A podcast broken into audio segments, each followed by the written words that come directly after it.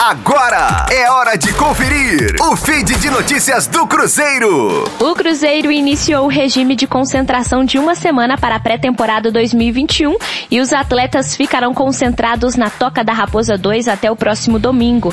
Além das cinco contratações que haviam aparecido no período da manhã, o período da tarde também teve a presença de dois atletas com contrato com a Raposa, mas que não tiveram espaço no profissional no ano passado, Eduardo e Gui Mendes.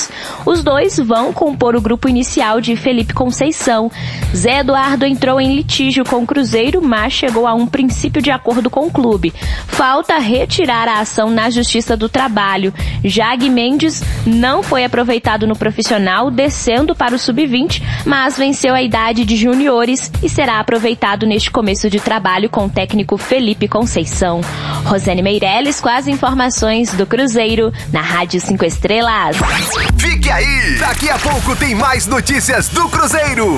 Aqui, Rádio 5 Estrelas.